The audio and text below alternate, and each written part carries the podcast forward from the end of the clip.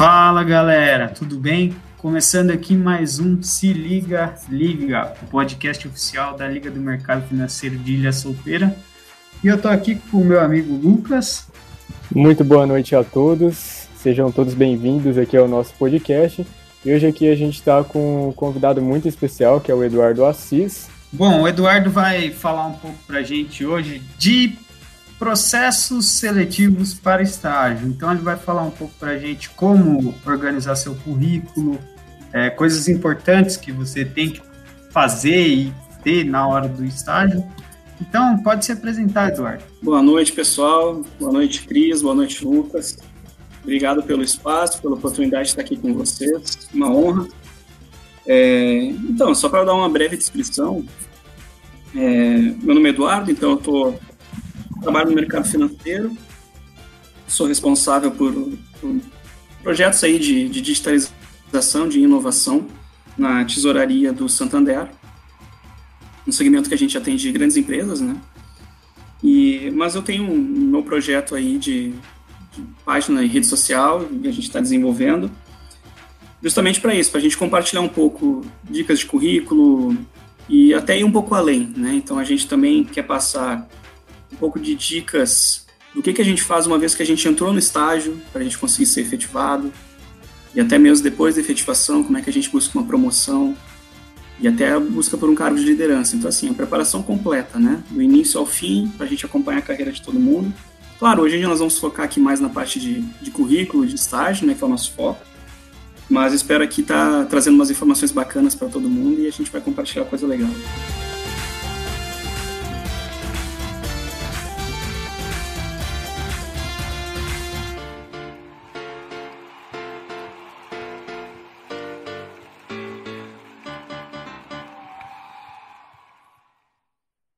Eduardo, você pode falar um pouco como que você começou com isso de dinâmica de estágio, currículo? Bom, então, vou contar um pouco da minha história aí, que a minha história é um pouco estranha, né, cara? É, o que acontece? Eu tô com 31 anos, e lá quando eu tinha saído do colégio, né, não tinha dinheiro para nada, minha família também não tinha grana para faculdade, né, coisa nenhuma, minha opção era a Faculdade Federal em Porto Alegre, eu sou de Porto Alegre. Fiz um pouco de tudo né? Para conseguir bolsa em cursinho, dei aula das matérias que eu sabia, em troca das que eu não sabia, panfletei na rua, é, abri a sala no final de semana, enfim. Fiz cursinho, consegui entrar na faculdade, mas ainda assim, ali nos 23, 24 anos, estava desempregado, é, solteiro, acima do peso, não tinha... Não Quase tava, depressão. É, não estava indo muito nas aulas, assim, estava bem perdido, cara mas aí eu consegui entrar num estágio, né? Fiz quatro entrevistas em vários bancos, eu sempre gostei de banco, mercado financeiro em geral. E aí consegui entrar num estágio na mesa de câmbio, em Porto Alegre. E mercado financeiro e o trabalho mudou minha vida mesmo, né? Então, a partir dali, eu comecei a me dedicar muito no trabalho. E tem alguns pontos que eu acho que me ajudaram muito a crescer relativamente rápido aí na, na carreira no banco parte do meu trabalho, parte de pessoas que me ajudaram, de líderes que me deram oportunidade, né? Sempre, sempre importante destacar. Mas é, eu fui estagiário, um ano e meio depois eu virei assistente comercial dos gerentes, um ano e meio depois virei trader já.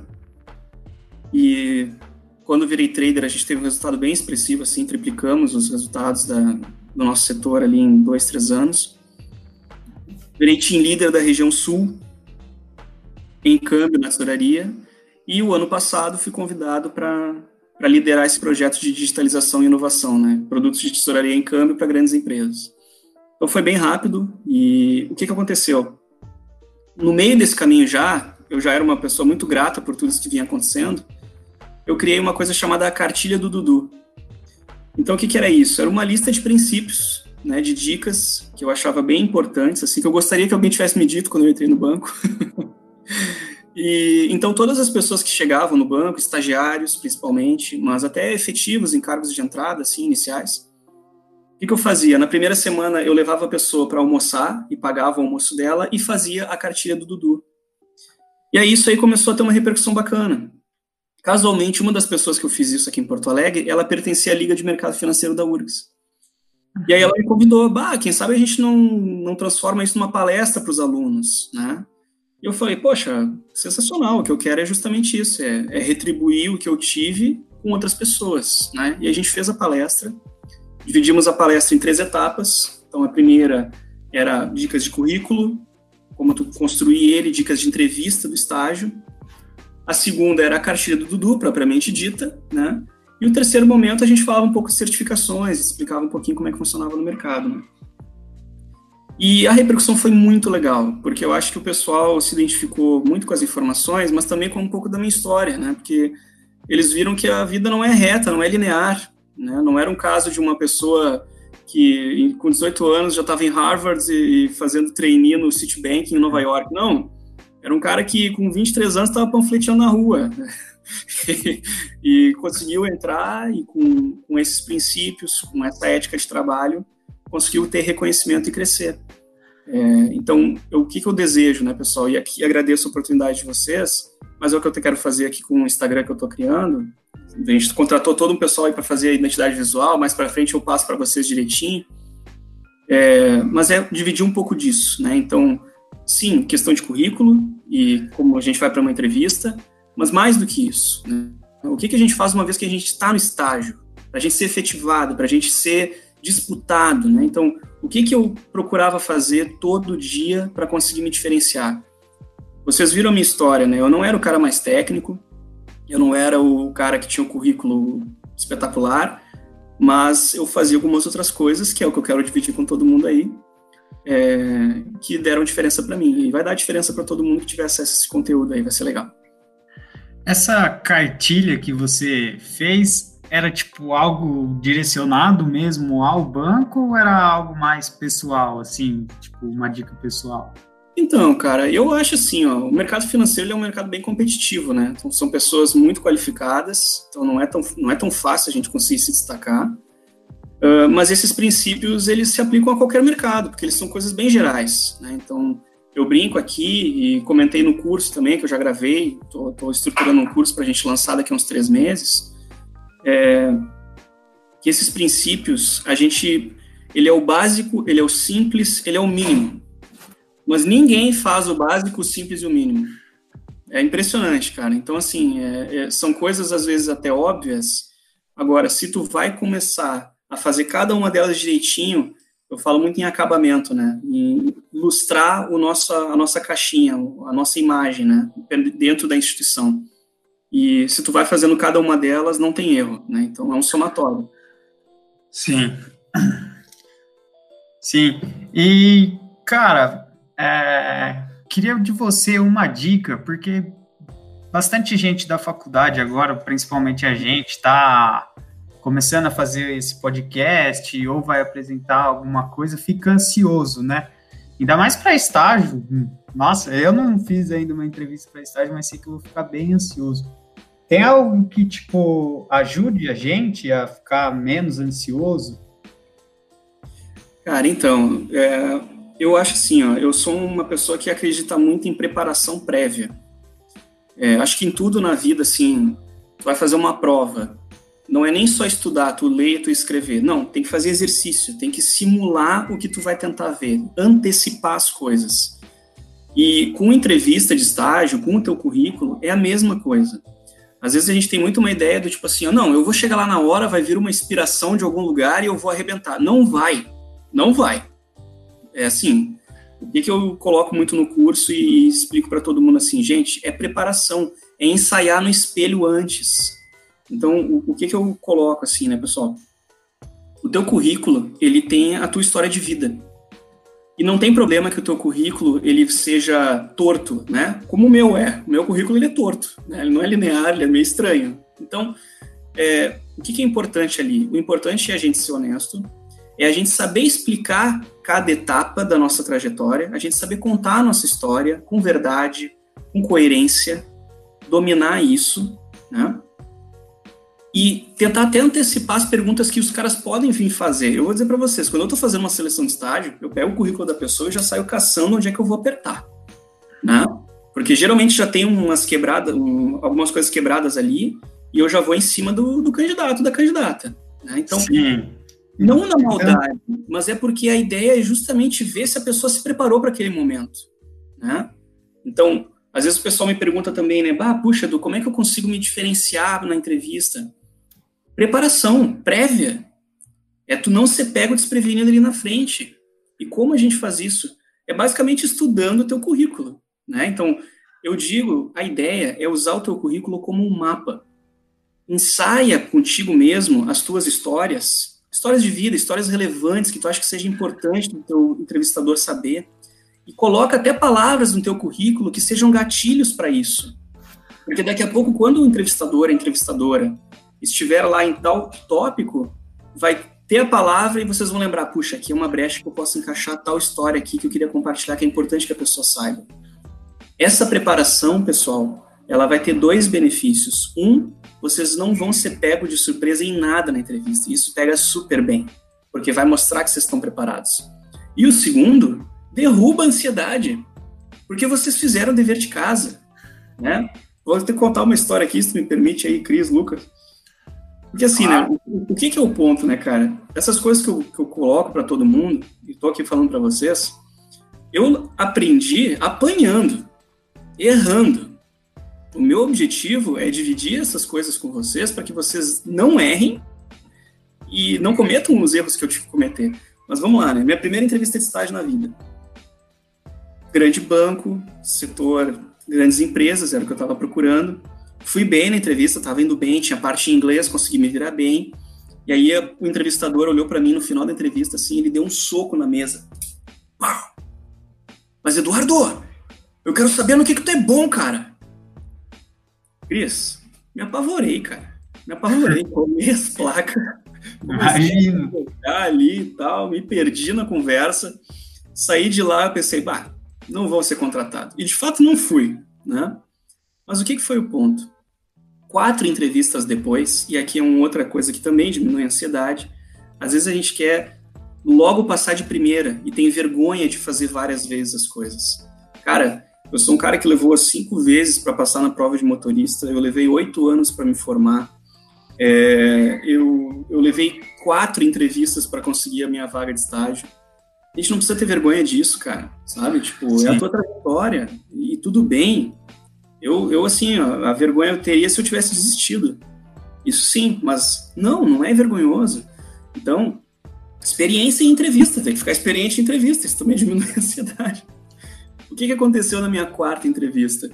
Foi já no banco que eu trabalho, veio um gestor de São Paulo fazer entrevista, mas eu, eu não tinha muito espaço para falar da minha história, das minhas coisas, porque ele mesmo estava falando do banco. Não, o banco é maravilhoso, tu vai crescer muito aqui, tem chance e tal, é muita oportunidade. E eu, ah, puxa, que legal, é tudo que eu quero. E eu não tinha chance de falar. E aí eu lembrei do que aconteceu comigo na primeira entrevista. E aí eu peguei e dei um soco na mesa e falei, fulano, essa vaga é minha. E aí Sério? o que da Ele me olhou e ele, opa, gostei de ti, cara. E eu digo, que bom, porque eu também gostei e foi assim que eu entrei na minha, na, que eu consegui a minha vaga. Então, essa coisa da gente tentar se diferenciar, né? É, a gente tem que tentar fazer algumas coisas diferentes às vezes, né, pessoal? É, eu faço muitas seleções e às vezes a gente tem uma, uma média de candidatos assim, é, é, muito parecido, né? Então, a gente tem que tentar fazer alguma coisa. Claro, aqui não tô, foi uma coisa meio extrema, não estou recomendando isso, mas é tentar se diferenciar de alguma maneira, né, nesse sentido. Acho que eu acabei dando um bom panorama aí, né? Sim, muito bom. É, uma coisa que eu queria perguntar é, tipo, quando eu for me preparar para uma entrevista de estágio, como que eu é, me preparo para perguntas sobre a empresa, sabe? Uhum. Perfeito, cara. Assim, coisas que eu vejo que são muito boas para a gente se diferenciar na entrevista, né? Maneiras de tu demonstrar que tu fez o teu dever de casa. Então, primeira coisa é aquilo que eu falei, é tu construir o teu CV, tu dominar o teu CV, a tua história e marcar os gatilhos no CV, te dando as lembranças ali para tu contar tal coisa, tal coisa que é importante tu falar. É, estudar a história da instituição é essencial. Isso é essencial, cara. E tu não precisa também querer chegar lá na entrevista e dar uma aula da instituição, porque as pessoas conhecem a instituição de onde elas trabalham. Agora, tu pode pegar de uma maneira super sutil e demonstrar que tu fez isso é, de um jeito que fica bem legal. Por exemplo, quando tu estiver contando alguma história da, da tua vida, que, que tu está falando, tu pode fazer um paralelo, um link, dizendo assim, bah, então, nessa época aí, eu estava fazendo tal e tal coisa. Eu me lembro que nessa época vocês estavam adquirindo tal banco, vocês estavam fazendo uma fusão, vocês estavam. Entende? Linka as coisas. Porque daí o pessoal vai ver, opa, o Christian, o Lucas, eles fizeram o dever de casa aqui. O cara estava contando a história dele e já fez o link com a história do banco, da, né, da instituição. É um jeito super sutil e elegante, né, de tu demonstrar que tu te preparou, sem tu querer aparecer e dar uma aula da instituição. Não vai precisar fazer isso, porque as pessoas sabem onde elas trabalham, né? Então, uma outra coisa, cara, eu acho que é assim, ó, a gente saber aonde a gente quer chegar. A gente conseguir demonstrar para o entrevistador que a gente tem um plano, né? é, é, um pouco mais profundo do que aquela coisa do tipo, ah, onde, onde tu te vê daqui a cinco anos? Pô, não é só isso, né? Mas é tu, tu ter um domínio de, poxa, por que, que eu quero trabalhar nessa empresa? Eu me identifico com os valores dela, eu me identifico com esse trabalho, eu quero aprender, o que, que eu quero, o que, que eu posso trazer para a mesa, né? Então, quando a gente começa a dominar esse tipo de conhecimento, como é que a gente faz isso? Se preparando previamente. Previamente. Esse é o tipo de coisa que é muito trabalho, muito estudo, para tu ir para a entrevista, né? Então, é que eu falo assim, eu só comento no curso, deixar para ver na hora não existe. Isso aí é, é, é, é, apostar contra e não vai dar certo. Sim. E o que, que você acha de atirar para todos os lados, assim, de fazer o, o, processo seletivo em várias empresas? Cara, então, é, faz, faz um bom link também com, esse, com, essa coisa que eu comentei de da gente se conhecer e conhecer o saber o que a gente quer. Eu não vejo problema de tu atirar para vários lados se esses lados eles tiverem pontos em comum. O que eu quero dizer? Poxa, eu quero trabalhar em banco. Tem problema eu mandar currículo para vários bancos? Não, não vejo problema nenhum, porque tu tá no mesmo nicho. Né? Então, assim, porra, essa pessoa tá decidida a trabalhar em banco, ok. O que eu acho meio estranho é a pessoa que manda um, um currículo para o banco, um currículo para a indústria, um currículo para um varejo. Aí eu acho que tem um exercício aqui de ser feito de autoconhecimento para a pessoa se perguntar: o que, que quero para fazer da minha vida? O que, que eu gosto de fazer? É assim, pessoal. Eu não sou um cara que acredita tanto assim naquela coisa de, ah, eu vou trabalhar com a minha paixão. Eu vou dizer para vocês que a minha paixão eu demorei para descobrir. A minha paixão é o que eu estou fazendo aqui hoje com vocês. É a parte que eu mais gosto do meu trabalho. Né? Então, poxa, essa semana mesmo eu recebi ligações de alguns colegas meus que estavam querendo conselhos de carreira. Ah, puxa, recebi uma proposta de fora, é, recebeu um, uma, uma proposta de mudança interna, a pessoa estava na dúvida, me ligou. Eu fico muito honrado, muito feliz de receber uma ligação dessas e poder tentar ajudar as pessoas. E essa é a minha paixão. Agora, eu levei muito panfleto na rua, muito não em entrevista de estágio, toda a minha carreira aqui no banco trabalhando arduamente e fazendo eventualmente muitas coisas que eu não gostava para descobrir a minha paixão. Né? Então, assim, só para a gente não devagar, é importante a gente saber o, que, que a gente se identifica, ou pelo menos com a atividade da empresa, ou com os valores que elas representam. Né? E se a gente vai se sentir bem lá, porque se tu não vai te sentir bem no teu trabalho, é muito difícil que tu vai desempenhar ele bem. E se tu não desempenhar bem, tu não vai ter sucesso naquela carreira. Né? Então, não vejo problema em atirar para vários lados se tu, tu tem pelo menos algum foco. Acho que o problema é quando tu não tem foco nenhum. Aí tem um exercício de autoconhecimento que tu precisa fazer para ver qual é que tu, tu vai procurar, né? Sim. E é, pensando agora, acho que atirar para vários lados acaba até sendo meio difícil, né? Porque você tem que moldar o seu currículo conforme a empresa que você vai, vai prestar o processo. Então, você prestar para 20 empresas, é, você vai mudar o seu currículo 20 vezes? Então, né, deixa de fazer sentido, né, Cris? Porque, poxa, até às vezes quando a gente vai listar experiências anteriores, né, e eu era um cara também que tinha várias experiências anteriores, mas, poxa, tu detalha as experiências anteriores, as mais relevantes para aquela empresa que tu está te candidatando. Né? Então, tu não vai entrar no detalhe de algo que não tem nada a ver. Então, tá perfeita a tua análise, né? Então tem que, tem que primeiro decidir o foco. Dentro do foco, não tem problema metralhar. Uhum. e tipo assim, é, normalmente antes de ter essa entrevista com, com alguém lá de dentro, tem a dinâmica em grupo, né? E você tem algumas dicas de como se portar na dinâmica em grupo? Cara, tenho e, e, que nem eu digo, né? É tudo coisa que eu vivi na pele, então é empiricamente confirmado, né? a dinâmica de grupo, a melhor dica que eu poderia dar para vocês é sejam o mais verdadeiros e espontâneos possível. Porque o grande objetivo de uma dinâmica de grupo, geralmente que uma agência de RH está fazendo, um entrevistador, eles estão ali para avaliar perfis. Então, o que, que é o problema numa dinâmica? E eu fiz exatamente isso. Estou falando de erro que eu cometi. Eu estava na dinâmica e eu achava assim: eu preciso ser o cara que vai ganhar a dinâmica. Preciso ser o vencedor da dinâmica. Então, se tiver atividade, eu vou me propor a fazer, eu vou ser o líder, eu vou querer falar e aparecer e tal. Bom, naquela seleção eu também rodei. E o feedback que a agência da RH me mandou, eles disseram assim: eu não tinha o perfil adequado. E é verdade. Assim, pessoal, tranquilizo vocês. Quando vocês recebem uma mensagem dessas, não estão mentindo para vocês, é verdadeiro isso. As empresas e no mercado financeiro, tu tem espaço para todo tipo de perfil de profissional. Então, uma dinâmica de grupo, o objetivo é ela avaliar os perfis, porque eles estão procurando algo específico. Só vocês pensarem assim, no mercado financeiro, num banco, tu vai ter que ter uma pessoa comercial, super comunicativa, né, extrovertida, que conseguir captar a venda, fechar negócio, né, persuasiva. E tu vai ter que ter pessoas para áreas mais operacionais que se sintam confortáveis em fazer atividades mais repetitivas, burocráticas. Essas pessoas têm perfis muito diferentes, tem espaço para todo mundo, todo mundo consegue crescer no mercado financeiro, mas na dinâmica de grupo é que tu identifica esses perfis. Então a dica que eu dou na dinâmica é: sejam verdadeiros, não procurem ser o que vocês não são. Até para vocês não criarem um problema para vocês. Porque daqui a pouco, na ansiedade de querer ir bem na dinâmica, vocês estão, entre aspas, prometendo algo que vocês não vão entregar. Porque a gente até consegue fingir por meia hora, mas depois no dia a dia, na tua essência, tu não vai conseguir ficar fazendo coisa de tudo que tu não é. Né?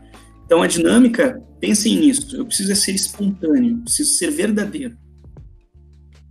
Ah, então a gente consegue até puxar um gancho aqui, por exemplo, para o livro da Arte da Guerra, do Sun Tzu. Tem uma passagem que ele fala que se você conhece a si mesmo e conhece o seu inimigo, não temos resultado de 100 batalhas. Ou seja, se você trazer aqui o tema que a gente está falando da questão das entrevistas, de conhecer a empresa, se você conhece a empresa, você sabe é, onde que você está mandando o seu currículo, você sabe como que funciona aquilo dali, você conhece o seu talento, então é justamente essa parte de você saber a sua essência, de você estar tá sendo verdadeiro ali. Então é, eu achei bastante legal isso que você disse. Lucas, perfeito. Primeiro, excelente citação. Eu adoro esse livro. É, coloquei no terceiro curso ele como indicação de leitura. Esse livro é fantástico. E vocês vejam que tudo passa por a gente se conhecer, né, pessoal? É, quanto mais a gente se aprofunda, a gente vê isso. É, eu acredito muito nisso, fico feliz de estar numa instituição que também acredita, mas assim, não estou falando pelo banco, falo por mim, minhas opiniões aqui só, né? Mas é, mercado em geral, vamos lá, cada vez mais entende que não é que existam profissionais ruins, existem pessoas certas no lugar certo, né? Então, é, quando tu vai com honestidade para uma entrevista, conhecendo bem as tuas características, os teus pontos fortes e até os teus pontos a desenvolver, vocês facilitam muito o trabalho do entrevistador seja para a entrevista que vocês estão participando, ou que vocês talvez não passem, mas vai ficar no, no guardado aquilo para uma outra oportunidade, né? Então, assim, a, verdade, a honestidade sempre vai ser um bom caminho, e quanto mais a gente se autoconhecer, mais facilidade a gente vai ter nesse processo. E, tipo assim, é, é difícil você, ah, vou me mostrar proativo, mesmo não sendo, vou me mostrar empreende, empreendedor, mesmo não sendo, e, tipo, passar essa imagem para quem está te avaliando ou quem está te avaliando já olha, assim, é, alguns sinais em você e vê que, tipo, ah, esse cara, eu acho que ele está querendo aparecer, mas não é tudo isso. Cara, selecionar pessoas é um, é um trabalho bem difícil, bem difícil mesmo. E a entrevista, às vezes, tu não consegue uh, extrair e, e, elucidar tudo corretamente. Então, é possível numa entrevista é tu conseguir dar uma enganada, entre aspas. Mas o ponto é que no dia a dia, depois na empresa, vai ficar evidente rápido, né? É, e aí, assim, pessoal, até aproveito o gancho para dar algumas dicas para vocês aí do básico. Né? Então, assim, eu brinco com o pessoal, assim, quando tem um estagiário que está mais desorganizado, eu brinco com ele assim, tu não arruma tua cama antes de sair de casa de manhã, né? Aí o pessoal me olha assim, né? Da, oh, como assim? Como é que tu sabe que eu não arrumo minha cama? Porque tu tá meio desorganizado, cara. Então, assim, se tu é desorganizado aqui, tu é desorganizado na vida. É, é natural, pessoal. Ninguém consegue fingir por muito tempo. Né? Então, tu até tenta, te esforça, mas depois cai, cai, não tem o que fazer. Né? E a dica que eu dou é a gente ter as ações mais básicas, os comportamentos mais básicos, mas bem feitos. Eu diria assim, ó, é, se tu me, me oferecer um profissional muito organizado e um às vezes proativo, eu fico organizado. Organização é um diferencial enorme e principalmente no mercado financeiro, porque o dia é muito dinâmico, é muito rápido, é muita informação ao mesmo tempo. Eu digo para vocês, eu tenho vários métodos de organização meus, porque eu não posso confiar na minha cabeça. Ah, tu tá te menosprezando? Cara, não é, é que é muita coisa. Não, tu não vai lembrar, entendeu? Tu, tu vai deixar passar coisa. Então a gente tem que ser organizado para a gente conseguir ser produtivo. E aí sim tu vai ter o espaço para ser proativo. Como é que tu quer ser proativo se tu não está nem organizando o que tu tem que fazer? Né? Eu não vou conseguir antecipar se eu não organizo o que eu faço. Então, antes de ser proativo, você tem que ser organizado. Cara, pegando esse gancho, é, ultimamente eu, eu tava me sentindo bem desorganizado, assim. E comecei a buscar maneiras de me organizar melhor. E uma delas foi que eu comprei uma agenda. E eu anoto é, o que eu vou fazer no dia nessa agenda, sabe? E aí, depois que eu completo, eu, eu marco um ok, marco um, um, um joinha, mas não, não, sei se isso, tipo, é uma base, assim, para se organizar melhor. Então, Cris, eu, eu, assim, no meu trabalho, no dia a dia, eu uso várias coisas. Então, uso post-it no monitor, uso Redoma, né, calendário financeiro, é, uso conversa no WhatsApp comigo mesmo, assim, é, eu tenho, tem vários, métodos tem vários, né? A gente tinha um estagiário que no início ele estava sofrendo com isso, né? Ah, tava bem organizado, aí deixava passar atividade, e aí eu batia muito nisso, eu falava assim, cara, tu tem que te organizar, tu vai ter que achar teu método, o que funciona para ti. Né? Que eu não tô dizendo que é todas as dicas que eu dou, Cris e Lucas, eu não digo que é a melhor, né? Claro, eu dou porque são as que eu validei da minha experiência. Mas a ideia é compartilhar o que eu aprendi com todos os erros que eu tive e que vocês, escutando isso, vocês aproveitem, evitem os erros, mas desenvolvam os métodos de vocês. Vá lá, até melhorem as rotinas do que eu falo, né? Então, assim, o que eu vejo, Outlook, Google Agenda, notas no celular, cara, o que, o que servir para vocês, o que for mais acessível. Agora, o ponto é, é muito difícil crescer em qualquer carreira se tu não for organizado, porque cada vez mais a gente vai ter muita informação para lidar e não vai conseguir acompanhar. Sim. Bom, uma coisa que eu não tenho tanto contato, mas eu estou vendo que está crescendo bastante é o LinkedIn, né? E quão importante é o LinkedIn numa busca por um estágio? Olha, Cris, eu, assim, eu até questiono um pouco a, no estágio o LinkedIn pelo seguinte.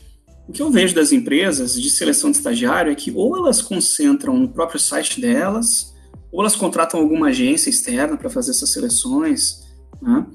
É, eu vejo às vezes muito, não sei se vocês também têm isso no LinkedIn de vocês, né? As pessoas pegam, ah, estou procurando um estágio, daí vão lá e marcam todas as empresas. E aí as empresas vão responder, elas simplesmente respondem, olha, o link é esse, vai lá no link assim, atalha, né? Não precisa. Vai direto no link. Eu vejo assim, pessoal. É, tem muitos procedimentos nas empresas, principalmente empresas grandes, é bastante trabalhoso fazer essas seleções. Por isso que eles acabam, às vezes, contratando uma empresa terceira. Eu, como estagiário, a dica que eu dou é siga o procedimento corretamente. Cadastre o currículo no site. É verdade, isso é assim, né? Do, do, aqui, no, no banco que eu trabalho, é justamente isso cadastro o, o, currículo no site. Não vai ter erro. Esse é o processo correto e vai ser, vai ser selecionado, vai ser chamado para entrevista. Então, é verídico, né? Pode confiar. Mas, claro, o LinkedIn, o que, que eu vejo mais? Eu vejo é o mesmo estudo e dedicação que tu teve na construção do teu currículo, e deixar ele bonitinho, alinhado, com bons comentários, poxa, capricha no teu LinkedIn. Bota uma foto bacana, arrumado, né? Arrumado, eu digo assim, com a vestimenta apropriada para o teu mercado, né? O mercado financeiro tem um, um traje mais formal, é natural. Agora, poxa, meu ramo é publicidade, não, não tem problema, tu não precisa botar uma foto de terno se ramo é publicidade, ele é um mercado que tem um, um traje mais informal, tudo bem. Adapte-se sempre ao seu interlocutor, né? E o LinkedIn completinho, então foto, descrição das suas experiências, marcações de habilidades ajuda bastante. Poxa, se eu tenho certificação, coloca certificação. Né? Então, assim, não dá para também achar que o teu LinkedIn incompleto, não preenchido, vai chamar atenção. Não vai. Então, acho que esses são os dois caminhos em relação ao LinkedIn. Um, siga a orientação que a instituição te coloca, ou o site ou a agência que foi contratada para fazer a seleção, e responda as perguntas que eles pedem. Eu acontecia muitas vezes assim, né? Eu fazia um anúncio de vaga. É compartilhar a experiência, né? Estamos aqui para dar os bastidores também. Eu fazia um anúncio de vaga e dizia assim: olha, eu, a gente precisa Excel avançado, Excel VBA é um diferencial. Aí eu recebi e-mails sem o nível de Excel formado. Minha vontade é dizer assim: poxa, tu leu o anúncio da vaga? né? Então, assim, responda o que estão te pedindo, né? Assim, faz a coisa organizada, completa, com as informações. E eu digo, pessoal, vocês vão ficar surpresos. O mínimo, o básico, o simples, nem todo mundo faz. Vocês vão conseguir se, se destacar assim.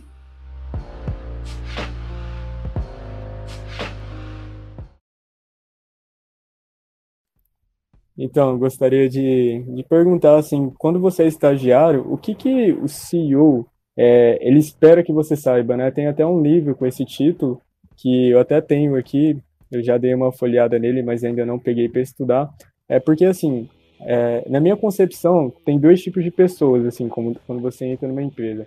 Tem aquela pessoa que só faz o que pedem para ela e aquela pessoa que não faz o que pedem para ela. Então, o CEO espera que você, mesmo como estagiário, né, consiga ali ter uma, uma iniciativa maior, muitas das vezes as pessoas acham que por ser estagiário, às vezes não, não seria tão relevante na empresa, digamos assim. Olha, Lucas, assim, muito pelo contrário, cara. Eu criei alguns programas de desenvolvimento de estagiário lá no banco, justamente para a gente organizar a formação de cada um deles. Eu fui estagiário no banco. É assim, para mim, estagiário é a roda da economia. estagiário é, é muito importante então, é, eu tenho muito orgulho de fazer isso e orgulho de estar numa empresa que permite que a gente faça isso também. É sempre importante salientar, né? Sim, eu fiz muitas coisas, mas sim, também estive numa empresa que deu as condições para isso, né? É, a gente dá muita autoridade para os estagiários na nossa área, né? Então, assim, confiança no trabalho, é, muita liberdade de criação. Assim, um conselho geral, tá, Lucas? Independente da gente ser estagiário ou não Qualquer pessoa que queira crescer na sua carreira, se for estagiário, se for funcionário, se já for um líder, o teu pensamento sempre tem que ser o seguinte, ó. Superar a meta do que é esperado para mim é o mínimo. O que eu vou fazer além disso é o que vai catapultar o teu crescimento.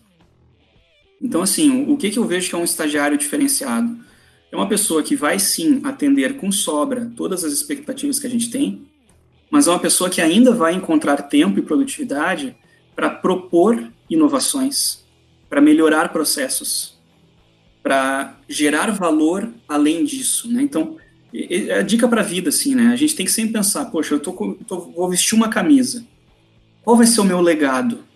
O que, que eu vou conseguir deixar aqui de marca, de que eu contribuí nessa área, nessa empresa?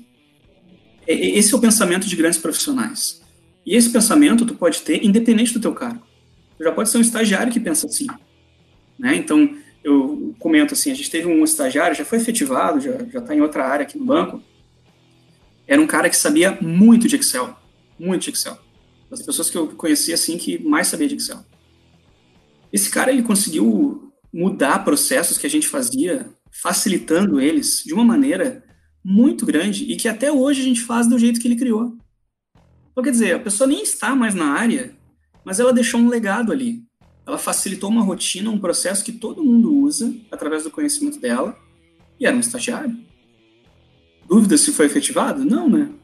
Então, Acho que esse é o raciocínio, cara. É, sempre, independente da posição de onde tu estiver, tu pensar, o que esperam de mim é o mínimo que eu vou fazer. Eu vou fazer muito mais do que isso. E isso é o que vai catapultar o teu crescimento.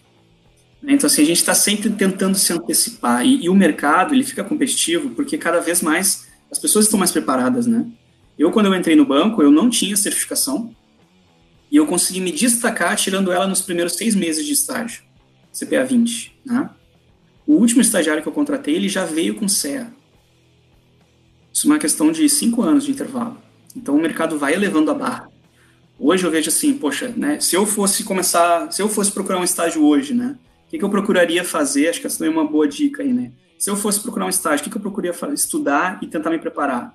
Cara, eu olharia muito para Excel, mas mais do que Excel, assim, não é nem a questão mais de Excel avançado, eu olharia para Power BI, eu olharia para ciência de dados, conceitos de machine learning, por exemplo, porque dados são o futuro. Profissionais do futuro vão saber trabalhar com dados. Então a gente tem que sempre tentar se antecipar as coisas. Né? Então, assim, eu estava numa uma posição super bacana e eu estava muito feliz na posição que eu estava, mas aí eu tive o convite para cuidar de digitalização e inovação. Hum. Amei o convite, topei na hora.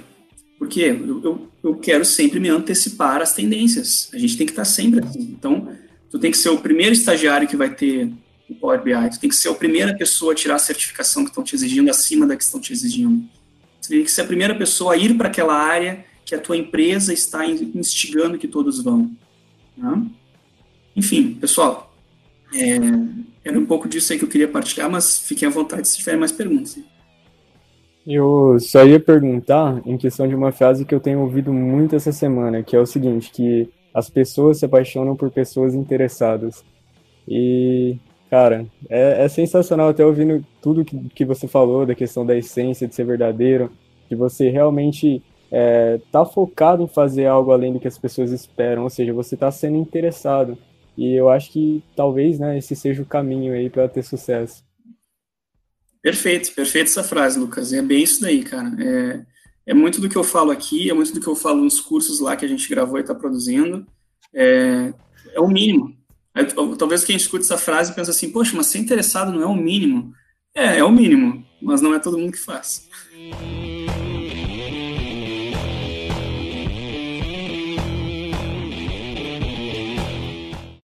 Bom, é, foi muito bom o papo. Acho que para quem vai escutar vai trazer muito aprendizado e se você escutou até aqui, compartilhe com um amigo que vai prestar estágio, com família, com todo mundo, tá bom? Então é isso, obrigado Eduardo, foi muito bom esse papo aí com você. Obrigado Lucas. E é isso, galera. Falou.